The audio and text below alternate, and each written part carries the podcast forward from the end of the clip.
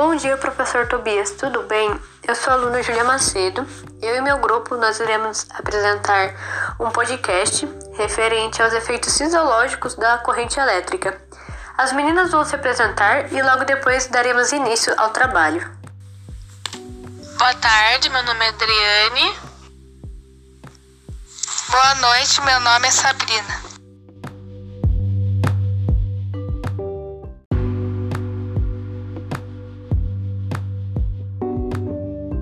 Bom, logo após a apresentação dos integrantes do grupo, eu vou fazer uma introdução para a contextualização do conteúdo.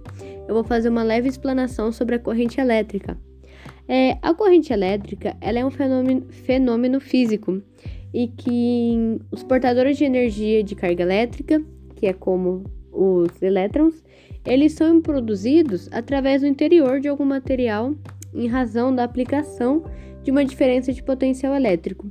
Ou seja, é, no interior de algum material, como por exemplo no interior de um ferro de passar, no interior de, de uma televisão, né, em meio à fiação.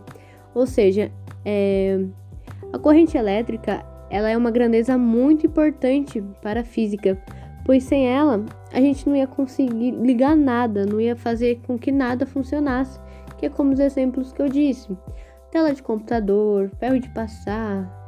Só de olhando aqui na minha volta eu já consigo ver muitas coisas, como o ventilador, meu computador, é, aquecedor e entre outros motivos. E para isso existe também uma fórmula para calcular a intensidade da corrente elétrica. Eu tô com uma colinha aqui do lado, né? Porque eu não decorei a fórmula da intensidade para calcular a intensidade. Mas é assim: I igual a Q dividido por delta T. É, o I é a intensidade da corrente elétrica, que é utilizado a grandeza de amperes.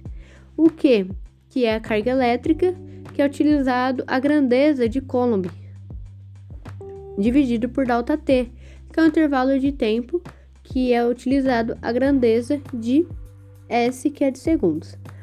Agora, logo após essa introdução, as meninas vão falar os exemplos dos efeitos fisiológicos das correntes elétricas.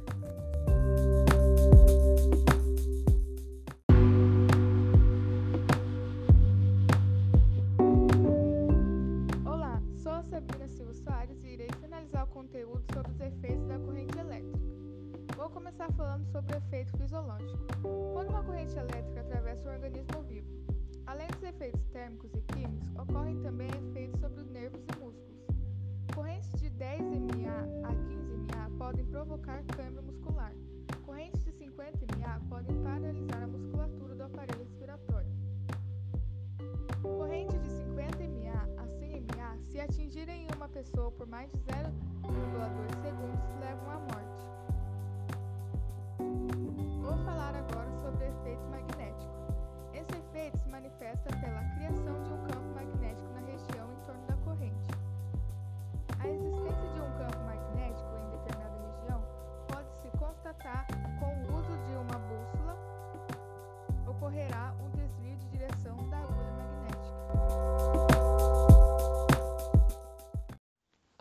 eu sou Adriane Mendes e eu vou começar e após a introdução da Júlia, eu vou explanar sobre os cuidados que se deve ter com a corrente elétrica. É, eu faço o Senai, então eu tenho uma ideia dos cuidados que deve ter, né? Então, para as pessoas que trabalham com isso, para as pessoas que trabalham em fábrica como eletricista, ou para as pessoas que trabalham na EDP, que é da energia, é, fundamental utilizar os EPIs, né? Que são os equipamentos de, pro, de proteção industrial. É, entre eles estão o capacete, tá, o óculos, a botina para você não levar um choque. E em casa também é interessante porque é sempre bom passar isso para as pessoas de casa, para os filhos, né? Se tiver algum filho pequeno, é, sobre não colocar o dedo na tomada, né? Porque acaba podendo tomar um choque, não é, tomar cuidado, né? Se você vê algum fio desencapando, alguma coisa do tipo, chamar um especialista, né? Não achar que pode fazer, porque dependendo da corrente elétrica, dá sim para a pessoa ela tomar um choque e de alguma forma isso vai atrapalhar ela. E agora que eu já terminei de falar sobre as, o cuidado, né? Eu vou falar sobre os efeitos que é produzido pela corrente elétrica. E tem o efeito térmico, né? E também o efeito Joule, que ele é mais fácil de ser compreendido, né? Os elétrons, eles são transferidos, eles transferem energia para os átomos de rede atômica. Então, quando eles colidem com estes átomos, eles podem ser acelerados pelas forças elétricas. Então, como consequência da colisão, vai, vai ocorrer uma transferência de energia ou aumento de energia, né, da vibração desses átomos e, consequentemente, vai ter um aumento em sua temperatura. É, essa característica que eu acabei de falar, ela é bastante aplicada em aparelhos que funcionam como produtores de calor ou, ou, ou luz, né?